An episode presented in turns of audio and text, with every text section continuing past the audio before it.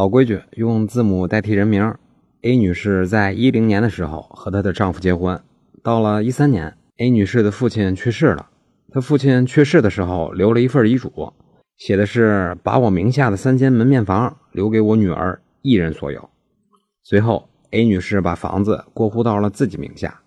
现在这三间门面房每个月可以收大概十二万左右的房租。现在 A 女士和她丈夫因为种种原因经常吵架，已经感情破裂，想要离婚。于是留言问小林：离婚的时候这三间门面房有没有她丈夫的份额？